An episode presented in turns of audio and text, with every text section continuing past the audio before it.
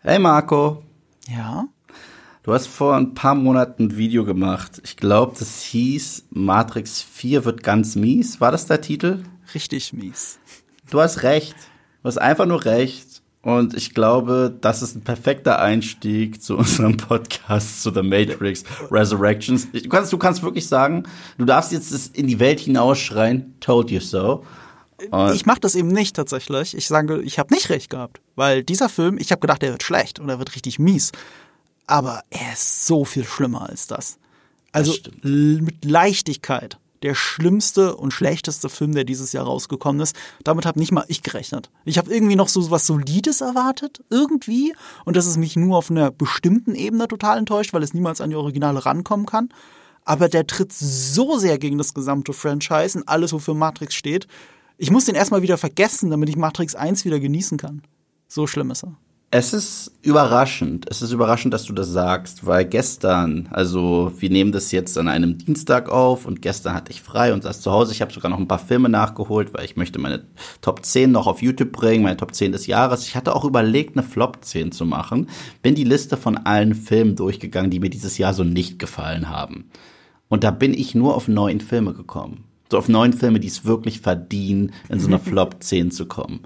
Ich hätte im Leben nicht gedacht, dass Matrix auf dieser Liste landet, weil ich habe wirklich schlimme Filme teilweise dieses Jahr gesehen.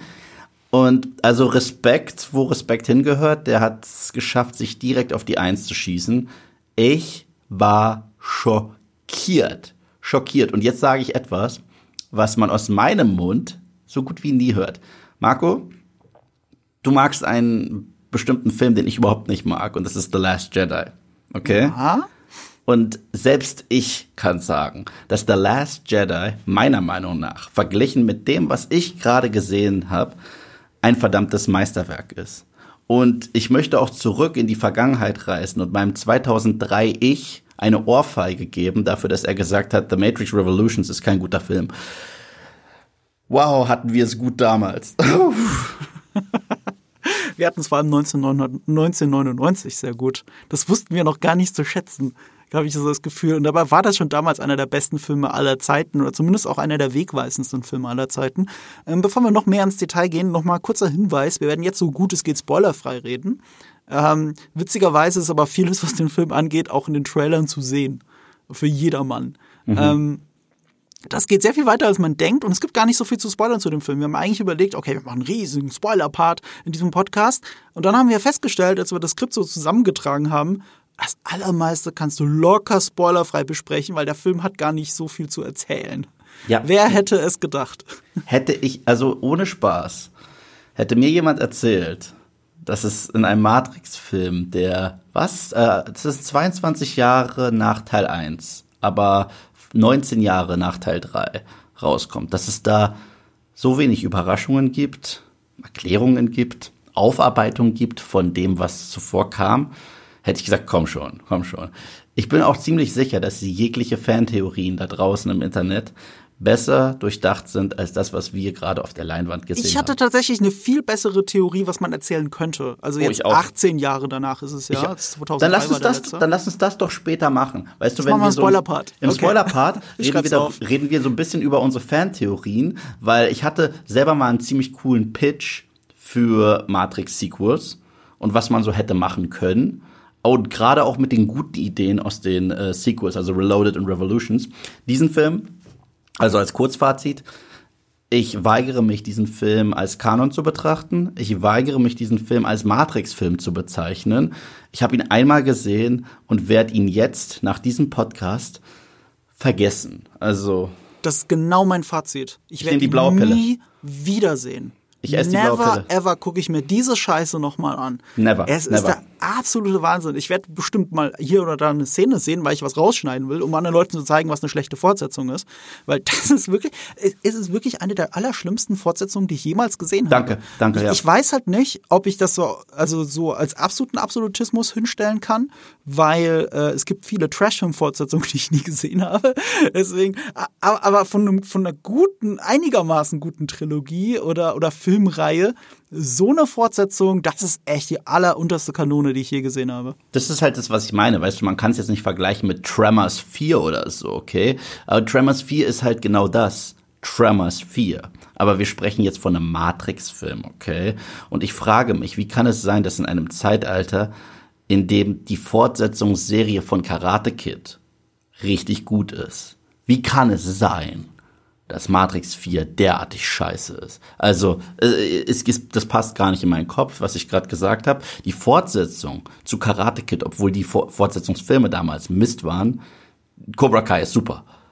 Dass ich da gerade, ich, ich, ich, ah, so, mein Fazit ist, ah, und, uh, und uh, also das ist mein Fazit.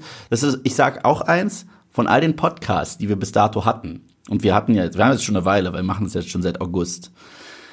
Das ist, äh, das ist der beschissenste Film, über den wir gesprochen haben. Ich finde mhm. ihn auch 10.000 Mal schlimmer, als du Eternals hier finden wirst. Ja. Das ist wirklich, das ist das Schlimmste, was wir hier besprochen haben. Und äh, ich, ich war ganz gespannt, weil wir machen das ja häufig. Wir kommen aus dem Kino, dann schicken wir uns eine WhatsApp mit so ein paar kurzen Eindrücken, um zumindest zu wissen, okay, wie ist mein Gesprächspartner heute so drauf? Und du hast mir einfach nur drei Buchstaben geschickt. OMG. Ja. Und ich dachte mir erstmal, das kann der nicht positiv meinen. Also das ist, also dieses OMG, das, das, das kann, ich dachte wirklich, also ich, äh, weil ich war mit Sebastian, kam aus dem Kino raus, der fand den Film auch kacke. Und ich dachte mir, nie im Leben kann Marco diesen Film mögen. Ich kenne Marco und ich kenne auch ein bisschen seinen Geschmack. Äh, aber ich wollte trotzdem dich anrufen, um mich zu vergewissern.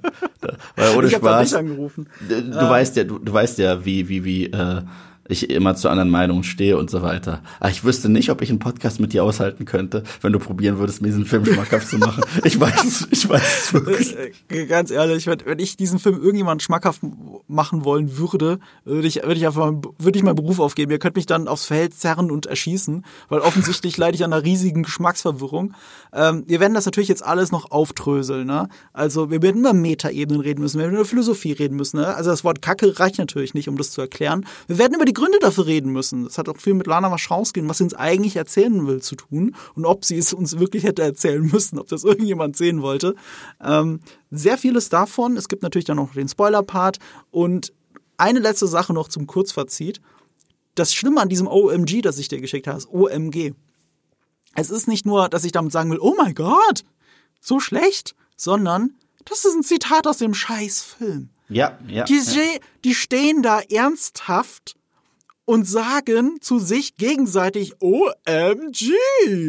Als würde irgendjemand wirklich ja, so reden und nicht so schreiben. Das zu den ganzen ah. Dialogen müssen wir eh noch kommen, weil ich, ich dachte, ist, wir nehmen schon viel zu viel vorweg, aber ich dachte ohne Spaß, dass die Dialoge diesmal von Teenagers geschrieben wurden.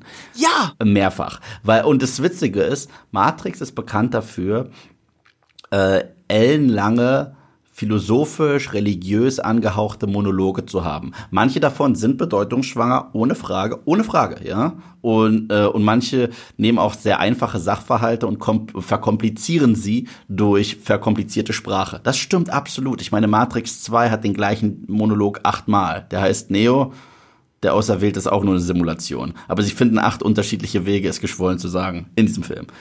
Okay, gebe ich, gebe ich zu. Aber zumindest hat es in diese Welt gepasst. Es hat in diese leicht äh, prätentiöse und durchstrukturierte Maschinenwelt und äh, Programmwelt gepasst. Programmcharaktere reden in diesem Film wie edgy Teenager aus den 90ern oder Generation Twitter. Und ich dachte mir wirklich, nach den ersten paar äh, Dialogen, was gucke ich gerade für einen Film? Es ist definitiv kein Matrix-Film und das ist mein Fazit. So, wir müssen weitermachen, weil wir haben noch äh, etwas, auf was wir einprügeln müssen. Dahinter versteckt sich auch eine versteckte Gesellschaftskritik, die halt so bodenlos und schwach ist und so plakativ ist und die sich auch nach der Hälfte des Films auch verläuft.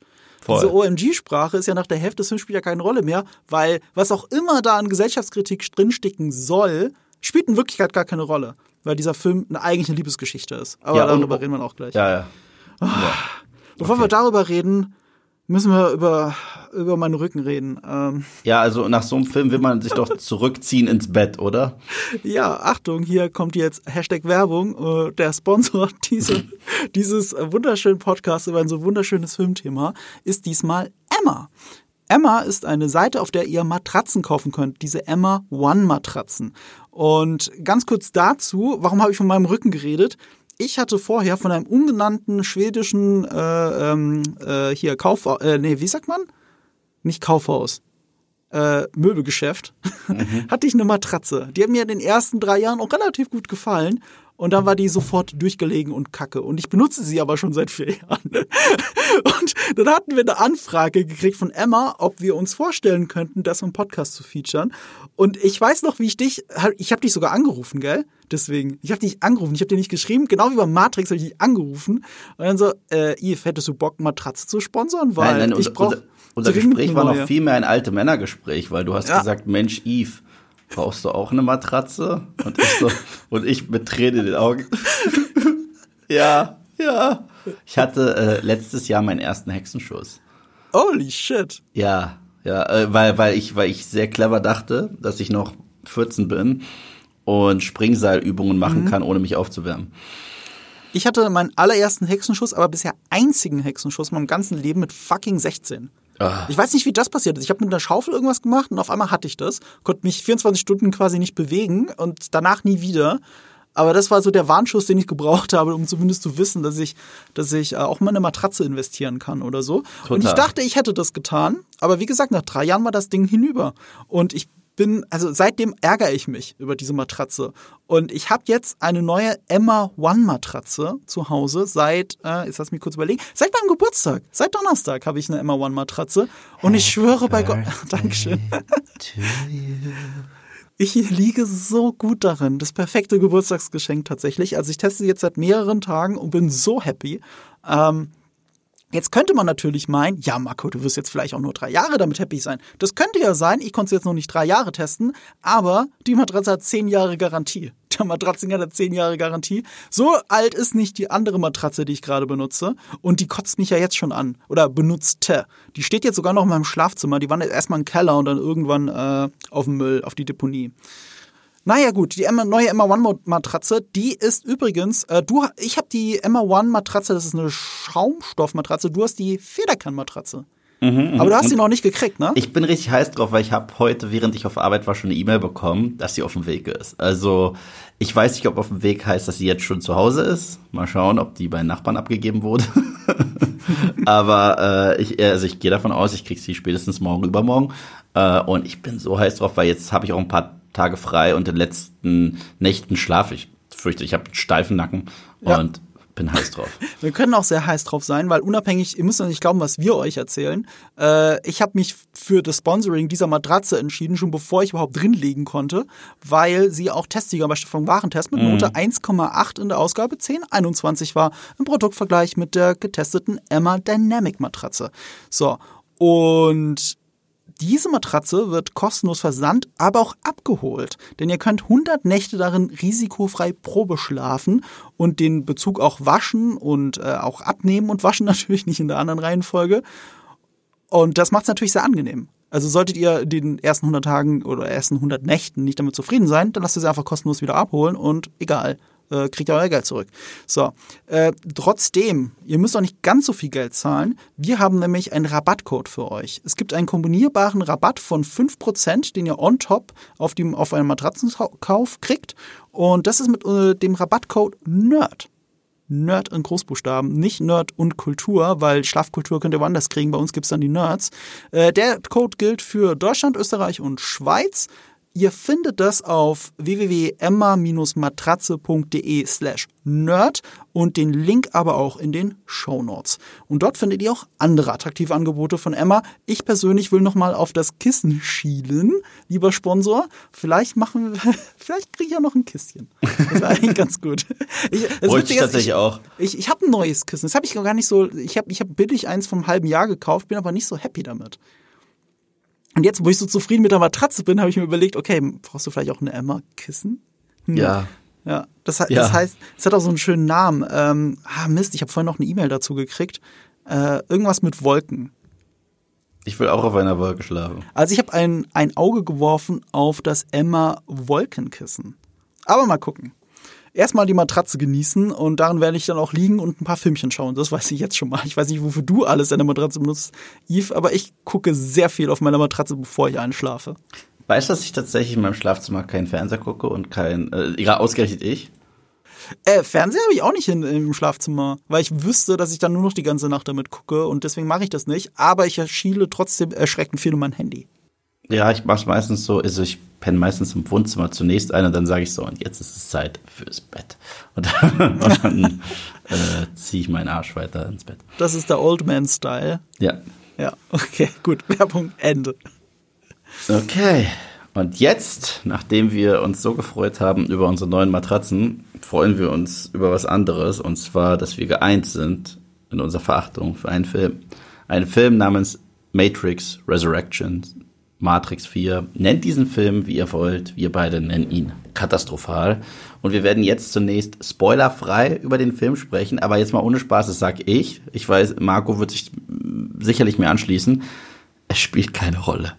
Es spielt so krass keine Rolle, weil alles, was ihr glaubt, was spoilermäßig heftig auf euch zukommt, Alter, äh, nein, es spielt so krass keine Rolle. Der Film ist so substanzlos, aber egal.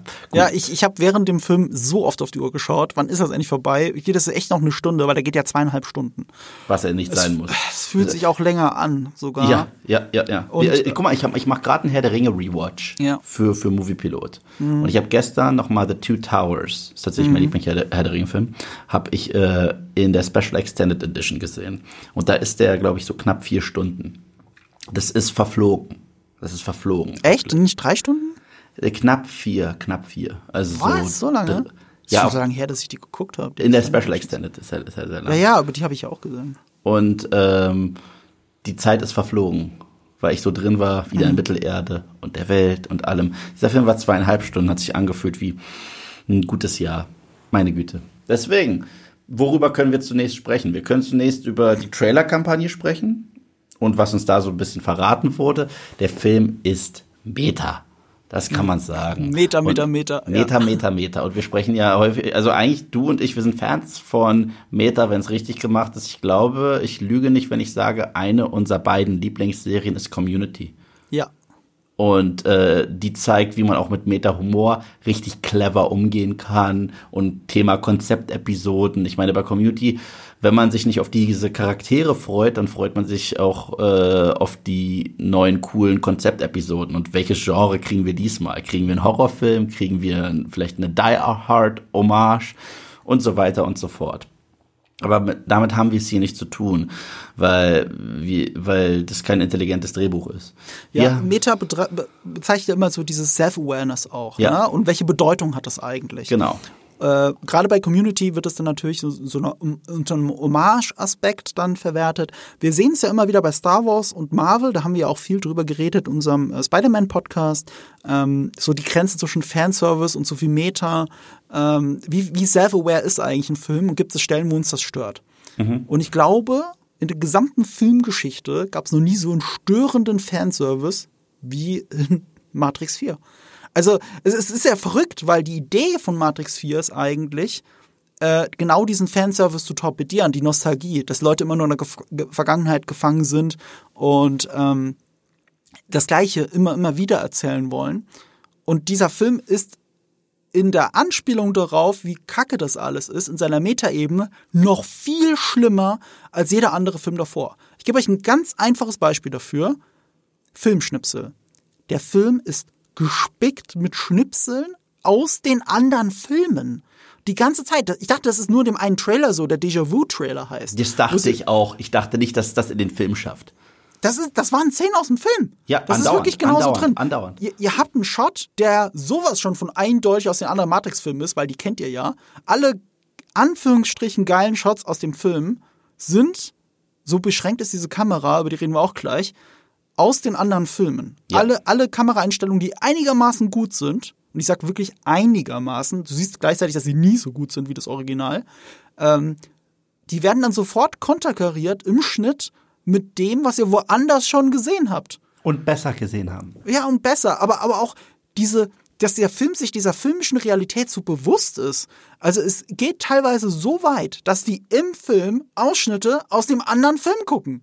Ja. Die stehen ja. vor der Leinwand und da läuft dann die, die Szene, wie Morpheus und, und Neo sich zum ersten Mal treffen. Und die ja, reden dann darüber, dass Morpheus und Neo sich irgendwann mal getroffen haben. Und das ist übrigens so ein neues Hollywood-Ding, was ich auch hasse. Ich kann es nicht anders sagen, ich hasse es. Okay, wir machen ja sowas, äh, äh, Anspielungen auf ältere Filme machen wir jetzt gefühlt seit 2015 so richtig schlimm. Es hat angefangen so in diesem Jahr, wo Terminator Genesis, The Force Awakens und Jurassic World alle äh, gleich gestartet sind, auch mit Creed. Und Creed hat für mich gut funktioniert. Aber generell, das ist so das Jahr gewesen, wo sie richtig damit all in gegangen sind und mhm. jedes Franchise das gemacht hat, okay?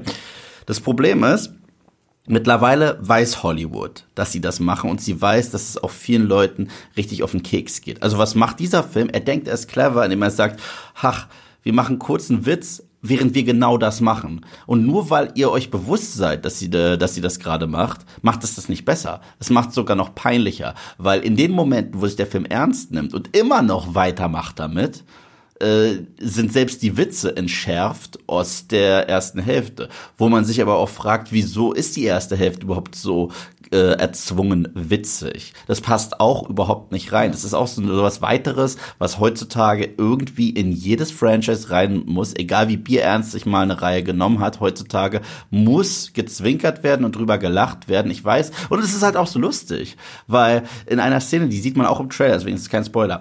Man sieht, wie Neo in einem Fahrstuhl ist und da sind lauter Leute, die nur wie gebannt auf ihr Telefon gucken. Und deswegen macht man sich ja lustig über äh, Generation ADS. Aber wisst ihr was? Generation ADS ist es, die alle zwei Sekunden einen Gag braucht. So, das ist genau das, und das macht ihr gerade selbst. Das ist so, das ist so das absolut Abschreckende. Zum Beispiel, darüber sprechen wir häufig in den MCU-Filmen. Ähm, es gibt, äh, ich mag Endgame sehr gerne, aber es gibt in der ersten Hälfte von Endgame so Momente, wo du sagst, jemand hat jetzt einen echten Charaktermoment geil. Ja, wir machen lieber einen Witz weil wir können diesen Moment nicht sacken lassen. Das geht nicht. Es muss kurz lustig sein, damit die Leute äh, am Ball bleiben, an der Stange bleiben, weil die sind gewohnt, äh, nur TikToks und Memes zu gucken. Und der Film kritisiert das, bedient sich aber genau dieser Klischees wie all die anderen und macht sich die ganze Zeit lustig und macht Gags und Gags. Es gibt eine Szene, wo eine der besten Dialogsequenzen aus Matrix 1 benutzt wird und sich aktiv darüber lustig gemacht wird mit Zeilen wie bla bla bla, jada jada jada. Und ich.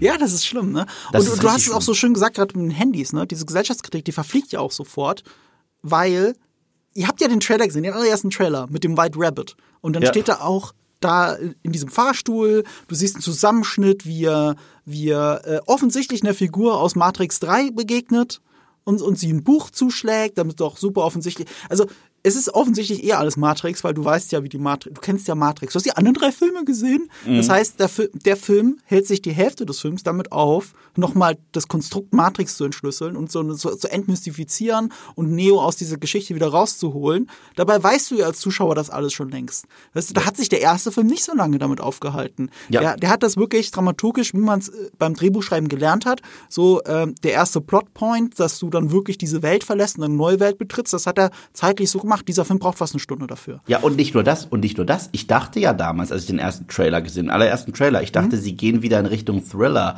weil der erste Matrix-Film ist in den ersten 25 Minuten ein reiner Thriller. Ein Mystery-Thriller, ja. da weißt du ja gar nicht, was Sache ist. Und das hier ist ein Mystery-Thriller, wo du die Lösung schon die ganze Zeit weißt, aber der Film tut so, als würdest du sie gar nicht wissen. Genau, genau. Als wärst du bescheuert. Ich, ich dachte ganz kurz, die machen das, was sie, ähm, kennst du die Freddy Krüger-Reihe? Ja, klar. Okay, äh, in, in Teil 7, das ist ja der, für den Wes Craven zurückgekehrt ist. Spoiler für einen uralten Film. Ja?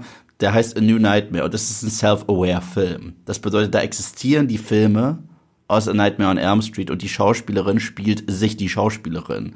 Und Freddy hat zwei Rollen, Freddy und Robert England. Mhm. Ich dachte, dass das deren Approach so ein bisschen wäre, aber es ist noch viel dümmer als das.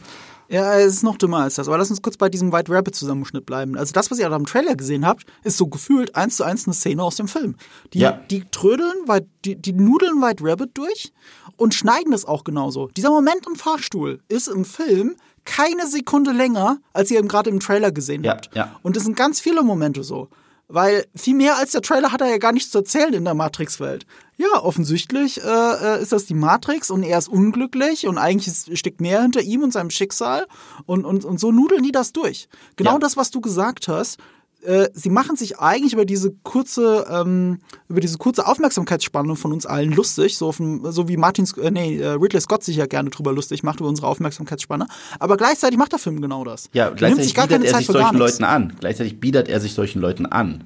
Ohne Ende. Mhm. Und das Witzige ist, Teil 2 und Teil 3 von Matrix wird ja auch so ein bisschen unterstellt, dass die bedeutungsschwanger sind, dass du den Plot auch komprimiert hätte erzählen könntest. Also erst recht jetzt, wo ich zwei und drei nochmal geguckt habe, ich mag überraschend drei mehr als zwei, weil zwei tatsächlich diesen Plot hättest du in, in einer Stunde, anderthalb erzählen können. Aber dafür, und das ist das Zweite, was sehr wichtig ist, hat Matrix 2 und Matrix 3 haben zumindest eine Kontinuität und haben auch visuell sehr beeindruckende Bilder, ja. haben äh, Stuntwork, mhm. haben alle, also jeder einzelne Matrix-Film bis dato hat zumindest auch für die damalige Zeit Action-Set-Pieces, bei denen mir je damals die Kinnlade ja. runtergefallen ist. Selbst in den Filmen, die so verhasst worden sind. Ich meine, ich erinnere gerne an Matrix Reloaded, die ganze Sequenz auf der Autobahn. Die ganze Sequenz auf der Autobahn. Oder die Szene, die Eröffnungsszene, wo Neo das erste Mal sich paar Agenten stellt. Oder die finde ich geil Bur bis heute. Ja, oder Burly Brawl, also dieser gegen alle Smiths, solange sie nicht CGI sind, solange, solange mhm. wirklich mit, mit Leuten gearbeitet. Sie sieht bis heute doch geil aus. Oder beim Franzosen. Es gibt unfassbare, unfassbare Setpieces. In Teil 3, der Dragon Ball Z-Kampf am Ende, mhm. der ist, der ist cool. Der ist drüber, aber der ist, aber der ist, der ist toll. Das ist, die haben zwar wirklich damals Freezer vs. Son Goku gesehen und es einfach nachgemacht, aber ich find's toll. Es sieht immer noch gut aus. Es sieht immer noch von, gut aus. Also im Regen und mit den ja. Sonnenbrillen und so.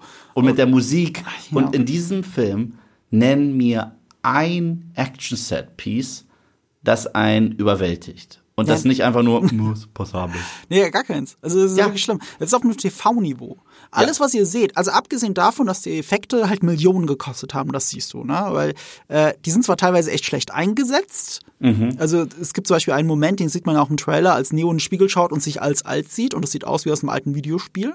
Voll. Ja, und, und das ist hier auch so. Nur, dass es da Zwischenstufe gibt mit wirklich einem anderen Schauspieler, der in den Spiegel guckt. Aber was ihr im Trailer seht, was wir lieber nicht in den Trailer gepackt hätten, ist diese Zwischenstufe, dass er sich gerade in das andere Gesicht verwandelt. Schlimm, schlimm, schlimm. Ähm, aber ansonsten ist das ja, also auch die Greenscreens oder so, oder sie haben auch sehr oft ohne Greenscreens gedreht, die sind solche echt vom äh, Hochhaus gesprungen, ganze 19 Mal. Da muss man schon sagen, das sieht schon gut aus und auch über TV-Niveau von der Qualität her aber nicht von der Inszenierung her. Ja, mein großes ja. Problem, das ich ja bei meinem Video damals hatte, das war ja nicht der Trailer. Das haben so viele Leute missinterpretiert. Oh, nur anhand des Trailers sagst du, ist alles doof. Nein, ich sage es anhand, der Trailer beweist nur, was man schon gesehen, wusste, wusste über ja, diesen Film, nämlich, dass der Kameramann nicht zurückkommt, Bill Pope. Bill Pope ist einer der besten Kameramänner auf diesem Planeten. Mhm. Er hatte sich mit den Wachowskis und auch mit Warner Brothers bei Matrix 2 und 3 ein bisschen in den Haaren gehabt. Und das ist der Grund, warum er nicht zurückkehrt. Ich weiß jetzt nicht mehr, wer bei diesem Film Kamera gemacht hat, aber ich glaube, es ist jemand aus dem Sense 8 Team, die Serie von den Wachowskis. Mhm.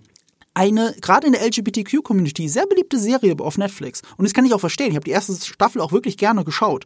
Ähm, aber dieses Serienmäßige, dieses Soapige teilweise, das war da die ganze Zeit drin. Und auch die Action, die immer nur so super mittel war. Wo du wirklich gemerkt hast, und äh, bei einer Serie verzeih ich das, weißt du, dann gucke ich es wegen den Charakteren, wegen der Verbindung zwischen denen, ist ja kein Problem. Ich schaue Sense 8 nicht wegen der Action. So, das ist scheiß drauf. Ja. Aber so, das sind, das sind, es ist, das müssen dieselben Leute sein, die diesen Film gemacht haben. Ich sag dir schon mal, wer es nicht gemacht hat. Ein gewisser Chad Stahelski. Ja. Der ist mittlerweile Regisseur von ähm, John Wick. John Wick 1, 2, 3 und auch 4 demnächst. Und Chad Stahelski ist auch berühmterweise das Double von Neo. Also ja. von Keanu Reeves. Und er hat ja auch sogar ausgeholfen bei einem Film, den wir beide nicht mochten, aber zumindest die Action gut war, und das war Birds of Prey. Richtig. Der dann später umbenannt wurde in äh, Harley Quinn. Ja, ja genau. Ja. Chad Stahelski kann das. Er kann Action ja. inszenieren, er kann auch Action retten, er kann. Neo spielen. Also er hat im Wesentlichen das Kung Fu gemacht, das ihr gerade in den Sequels seht, in den Matrix-Sequels. Das Kung Fu, das ist hauptsächlich er, was ihr da immer seht.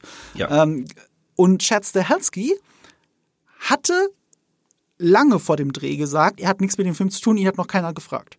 Das mhm. hatte ich auch so in meinem Video drin. Und das war falsch, weil schon kurz vorher hat er wohl in irgendeinem Interview erzählt, dass ihn Lana Wachowski, die Regisseurin, irgendwas gezeigt hat und sie ihn so quasi als Consultant so seine Meinung reingeholt hat, also die Action. Da mhm. hat aber auch schon durchgeschimmert, er hat die Action nicht inszeniert, aber er hat durchaus äh, Lana bei der geholfen. So, und ich habe mich da schon gefragt, was hat er denn jetzt für eine Rolle in dem Film? Und jetzt gucke ich diesen Film und ich bin fast vom Stuhl gefallen. Das ist jetzt, das ist kein Spoiler, ich sag's euch. Er spielt sich selbst.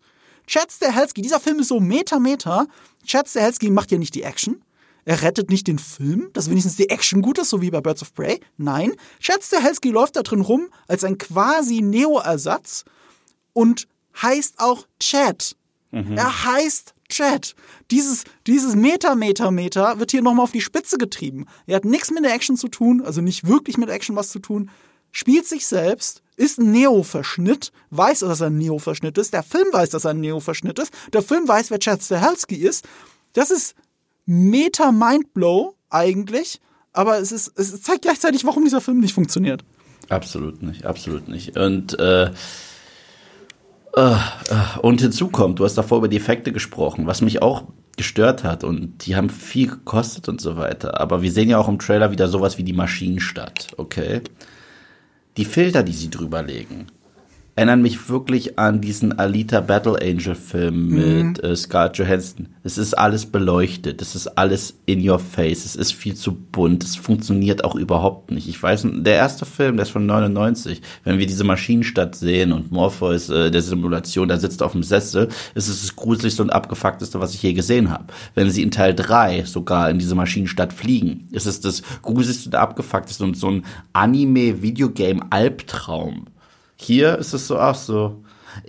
Das Krasse ist, und, und, und äh, das sollte mich berühren, weil als ich das allererste Mal Matrix gesehen habe, war ich viel zu jung für den Film und äh, habe mich übergeben tatsächlich. Ich habe mich ah. übergeben, als ich Neo übergeben hat, weil die Szene, wo er äh, rausgeholt wird aus der Matrix mhm. und feststellt, dass seine Welt nicht echt ist, mhm.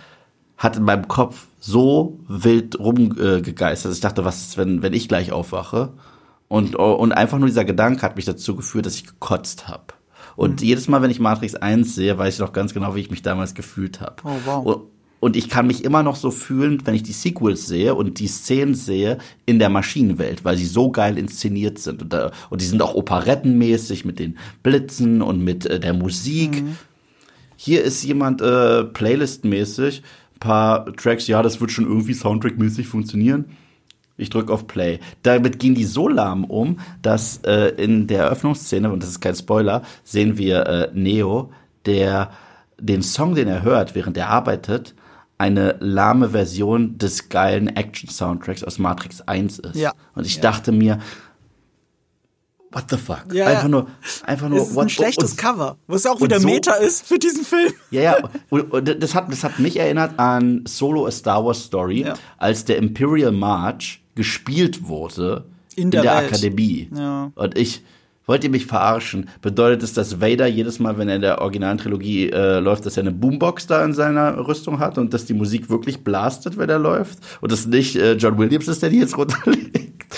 Äh, zum Kotzen. Ja, das, das, das darf eigentlich nicht sein, dass du das die ganze Zeit diese, diese Ebenen brichst. Äh, dahinter steckt ja auch keine schlaue Meta-Anspielung. Nö. Ne, zu sagen, äh, alles andere davor war ein Film. Das macht der ja. Film auch übrigens die ganze Zeit. Die, wenn hier über Matrix geredet wird, meint die die meiste Zeit in diesem Film nicht die Matrix. Mhm. Die meinen die Filme. Ja. Äh, die tarnen es nur, indem sie es, und äh, ja, das ist Prämisse des Films, deswegen kann man sagen, sie tarnen es, indem sie es Spiele nennen. Ja. Und die machen das aber so dumm, dass sie sagen, hier ist Footage aus dem Spiel. Und sie zeigen Footage aus dem Film. So, ja. welches, welches ja. Spiel besteht denn nur aus Film-Footage? Also klar und, gibt's Film-Footage, also was macht man schon lange nicht mehr bei Spielen. Und so, kack, und so kacke das alles ist, so kacke das alles, so kacke die Action ist, so kacke der äh, äh die, diese diese Beta-Ebene ist. Ich könnte alles verzeihen, wenn wir eine kontinuierliche Philosophie hätten, die sich gleichen würde mit 1 bis 3. Ja. Und das tun wir nicht. Nee, nee. Das tun wir überhaupt nicht. Wir sagen einfach, fuck it, wir machen jetzt unser Ding und wollen sowas äh, erzählen, was uns gerade so ein bisschen am Herzen liegt, was aber nichts zu tun hat mit der Story aus Matrix 1 bis 3. Nichts. Nicht mal ein bisschen. Oder dachte ich mir, warum macht ihr dann nicht einfach einen Film wenn ihr Keanu Reeves mögt und Carrie Ann Moss mit den beiden, aber ihr nennt die nicht mehr Matrix. Wie wär's denn damit? Wie wär's denn damit, dann nicht ein Franchise zu benutzen, das eine ganz krasse Message auch hat? Das, weißt du, es gab so viele, ähm, wir hatten damals im Philosophieunterricht, wir haben ganz mhm. lange über Matrix geredet, über den ersten erst recht, ja. Wir haben darüber geredet, wie es Allegorien gibt zur Sklaverei, zum Holocaust, mhm. Kommunismuskritik und Kapitalismuskritik sowohl sieht man beides in diesem Film. So clever ist er. Das ist ein derartig vielschichtiger Film, was er dir zeigt, äh, dass wirklich jeder was rausnehmen kann. Das kann man nicht mehr in diesem Film. Das kann, das, nicht jeder kann sich was rausnehmen aus diesem Film. Es ist so in your fucking face. Er gibt dir halt auch keinen Interpretationsspielraum. Absolut nicht. Weil er alles ausspricht und dir auch erklärt. Ja. Es ist nicht so, als wäre da eine versteckte Intelligenz dahinter, die wir jetzt Nö. nicht erkennen, weil wir so blöd sind, sondern er, er, er definiert ja alles durch. Klar, es ist, es ist Generation Hashtag auf Twitter. Das ja. ist Generation Hashtag auf Twitter. Und dann, ich bin nicht auf Twitter, Gott sei Dank. Aber äh, dann, ich könnte mich auch auf Twitter umgucken und muss dafür keinen Film sehen. Es recht kein Film, der eine derartig reiche Backstory, Philosophie, Romane, Erläuterung und so weiter und so fort hat, die jetzt alle für die Cut sind, weil man sagt, ja, aber im vierten Teil sagen wir, nö. Es sieht zumindest so aus in der ersten Hälfte des Films, als ob es um Philosophie gehen würde. Oh ja. Aber dadurch, dass er auch alles sofort beantwortet, klar beantwortet, in langen Soap-Opera-Dialogen, mhm. äh, also mit super viel Exposition-Dumping in der zweiten Hälfte. Ich weiß gar nicht, wo das auf einmal herkam. Normalerweise macht man Expos ja, aber aber innerhalb innerhalb der Matrix wieder. Also ja, auch Exposition Dumping, aber ich würde eher sagen, es gehört alles so zur Prämisse und irgendwie eine Art von Spannung aufbauen, die halt nicht wirklich da ist. Aber so ein bisschen Mystery halt, ne? Aber, aber das ist alles ab der Hälfte spielt das keine Rolle. Es gibt keine Mystery. Es gibt nichts, was mhm. ihr nicht versteht eigentlich. Und äh, was er stattdessen macht, und das ist die Offenbarung, es ist halt eine Liebesgeschichte. Es, mhm. es ist in Wirklichkeit eine ganz simple Liebesgeschichte. Deswegen könnte der Film was für Leute sein, die sich eigentlich für die wirkliche Philosophie hinter Matrix gar nicht interessieren, für den Diskurs nicht interessieren, nicht für die Action interessieren, nicht für die Stimmung interessieren, die Dialoge, die Charaktere, sondern für Neo und Trinity. Wenn das das, wenn das das Ding ist, was bei euch den ersten, was, was, was, was euch wirklich interessiert und gebannt hat in den ersten drei Filmen, dann könnte dieser Film wirklich was für euch sein, weil das ist er. Er ist eine Liebesgeschichte und, und gibt ihn, äh, ja, äh, ich, ich will, nee, ich will nicht spoilern, müssen wir später reden. Ja. Aber, aber ja, es ist eine Liebesgeschichte zwischen den beiden. Aber, da, aber das ist halt die Sache. Das ist halt die Sache. Keanu Reeves und Carrie Ann Moss mhm. hatten nie die beste Chemie zusammen. Nie. Also wenn es so eine Sache gibt, die auch immer wieder kritisiert wurde äh, äh, an allen drei Filmen, ist, ja, die sagen sehr, dass sie sich lieben und so weiter. So wirklich glauben kann ich es nicht. Ich konnte es tatsächlich. Ich meine, wir dürfen doch spoilerhaft über die Trilogie reden. Nein, nein, natürlich. Über, Wenn okay. du nicht man, man, bei manchen Sachen nicht sagen würdest, dass es ein Spoiler ist, würde keiner merken, dass es ein Spoiler ist. Okay, gut. Aber wenn, wenn, wenn, als Trinity in, in, Teil 3 gestorben ist und, und Keanu geweint hat, das hat mich getroffen. Das war nicht traurig. Ja. ja. Aber generell, die hatten die unangenehmste Sexsequenz ever bei diesem Party. Oh, die habe ich völlig vergessen. Stimmt. Ja. Oh nein. Also, also es war so, als wenn zwei Fische aufeinander liegen so. Ja. Und ähm, und, und generell hat man das häufiger kritisiert, dass die halt das war, war dieses Anakin Padme Ding, weißt du, dass die halt sagen, dass sie sich so sehr mhm. lieben und sich das auch äh, alle zwei Sekunden in bedeutungsschwangeren Sätzen an den Kopf werfen. Du bist das Einzige, was mein Antrieb ist auf mhm. dieser Welt. Und äh, aber so wirklich gefühlt hat man es nicht. Nee, nee, gar nicht. Aber das liegt an zwei und drei. Wenn du nur mhm. Matrix 1 nimmst, dann hast du ihr, eh eine Ablehnung von ihr ihm gegenüber. Eine mhm. reine Ablehnung. Und er ist derjenige, der mehr über die Welt, über die Matrix erfahren will. Und sie ist sein, sie ist der Hase, dem sie folgen muss, äh, dem mhm. er folgen muss. Ne? Was dieser Film übrigens natürlich wieder auf die Spitze treibt mit den Hasen, aber egal. Eine Figur heißt ernsthaft Bugs. Ja, wegen, wegen Bugs, wegen Bugs, Bugs Bunny. Bunny. Das ist so dumm. Sie sagt auch noch. Ah, das kannst du nicht erklären. Egal. Auf jeden Fall, ähm, äh, er, äh, es gibt eine Mystery-Anspannung zwischen den beiden und mhm. sie rejected ihn die ganze Zeit und ganz am Ende gibt es den Kuss zwischen den beiden und dann nichts mehr. Ja. Nichts mehr zwischen den beiden. So, das war's. Es, äh, der ganze Film läuft auf diesen Kuss hinaus. Genau. Und deswegen funktionieren die zwei da im ersten Film. Und alles, was ihre eigentliche Beziehung darstellt, im 2 und 3, ist nur awkward. Ich habe wirklich, das ist das schlimmste Liebespärchen aller Zeiten. Na, ich, also ich finde, die hatten ein paar Momente, wo es ganz gut funktioniert hat, gerade die, wo sie nicht lange Monologe hatten. Also wenn sie mal am Tisch saßen oder so weiter, oder diese Szene, wo äh, sie zusammen zur Maschinenstadt fahren und sie sich auch rührend um ihn kümmert, nachdem es mit seinen Augen passiert ist. Das mag ich alles ganz Lass gerne. mich kurz definieren, was ich mit schlimmstem Liebespaar, Liebespaar aller Zeiten meine. Die sind ja. beide unglücklich. Die ganze Zeit. Ja. Weißt du, was ich meine? Ja. Wenn du echte Freunde hättest, die so sind als Liebesbeziehung, Du würdest intervenieren. Du würdest mit den Einzelnen reden und sagen, du, du bist offensichtlich nicht glücklich hier. Nee, nee, nee, nee aber, aber, aber das habe ich mal anders gesehen, weil ich habe es jetzt, wie gesagt, ganz kürzlich rewatcht, weil es gibt diese eine Szene, wo sie, sie sind beide ständig unglücklich, aber mhm. sind eigentlich glücklich, wenn sie ganz kurz alleine sind. Aha, diese okay. Szene, wo sie aus Reloaded, sie kommen gerade von einem Auftrag zurück und sie sind ja nie alleine auf diesem Schiff. Sie haben Link, sie haben Morpheus, sie haben gar keine Privatsphäre. Da gibt es diese eine Szene, wo sie im Fahrstuhl sind und da sind da auch noch Leute. Und von dem Augenblick, wo Leute aussteigen, das ist eine der schönsten Szenen mit den beiden, lassen die direkt ihre Koffer fallen und fallen aufeinander her und knutschen sich. Und das funktioniert auch ziemlich gut. Ja. Und sagen, oh mein Gott, wie lange haben wir, bis wir wieder draußen sind und Leute mit Neo äh, anbeten wollen und so weiter. Dann, keine Ahnung. Und äh, die knutschen sich und sagt, geh dahin, geh, geh dahin und lass dich kurz anbeten. Aber äh, die, die Sexszene danach, die ist einfach nur unangenehm, weil keine Ahnung, da hat Neo auch, da träumt er auch, dass sie dabei stirbt. Das ist das seltsamste ever. Das ist, und es kommt halt auch, da hält Morpheus gerade eine Rede, die eins zu eins Moses ist und so weiter, wo er sagt, ich stehe nicht hier wegen dem, was auf uns zukommt, sondern wegen dem, was wir schon hinter uns haben. Und das ist eine der geilsten Reden auch in der ganzen Trilogie. Und wie sie reagieren und dann, okay, lass Raven und meet her at the Love Parade und dann bumsen wir ein bisschen, äh, als, als wären wir komplett zugekifft und fertig. Ich so, ja, keine Ahnung. Aber ja, das, äh, hat für mich, äh, deren Beziehung war nie der Grund, warum ich die Matrix-Filme geguckt habe, obwohl ich beide Charaktere ganz immer ganz gerne mochte. Aber fuck. Die Inszenierung fuck. im neuen Film hat es auch nicht besser gemacht, weil Nö. wenn die zwei zum Beispiel zusammen im Café sitzen und miteinander reden, ist es ich habe ja gesagt, es fühlt sich alles an wie eine Serie und zwar eine schlechte mhm. Serie. Und ja. genauso ist es hier auch. Es ist auch so ja. gefilmt. Es ist so mit diesem, ich sag ja, Bill Pope hat nicht die, äh, die Kamera gemacht, das merkst du. Dieses, äh, es ist äh, Overshoulder, äh, Schuss gegen mhm. Schuss gedreht, also wirklich ganz billig, so wie man einen modernen Kinofilm nicht mehr inszenieren sollte, sondern Serien inszeniert, so dass du auch immer den Mund von dem anderen noch mitreden hörst und so und die, es ist ganz schlimm geschnitten. Ja, Geschnitten ist es super schlimm. Weißt du, was ja, wirklich schlimm ist? Ich, ich habe versucht, auch gerade in der Action, es ist so unübersichtlich geschnitten und die Kamera ist so nah dran. Du merkst, dass die Action, also wie sie gefilmt ist, nur am Kaschieren ist. Weil die ja. Sequenzen ja nicht von Chad Stahelski choreografiert sind. Weil äh, der, das Kung Fu nicht von dem einen der besten äh, Kung Fu Choreografen aller Zeiten inszeniert ist, so wie die ersten drei Filme, nämlich äh, von Cho Yu Ping. Sag ich den Namen richtig? Ist ja egal. Ähm, du merkst es einfach, die, äh, die, so wie das geschnitten ist, versucht es das zu kaschieren.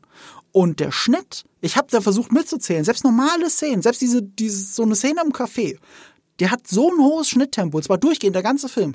Ich garantiere euch, dass Matrix 4 mehr Schnitte hat als ein durchschnittlicher Michael Bay-Film. Ja, ja, ja. Auf und, jeden und, Fall. Absolut, absolut. Und hinzu kommt auch, man merkt halt auch tatsächlich, ich glaube, Carrie Ann Moss und Keanu, weil Keanu Reeves macht ja sowas. Der hat letztens Replicas gemacht, ein richtiger Scheißfilm.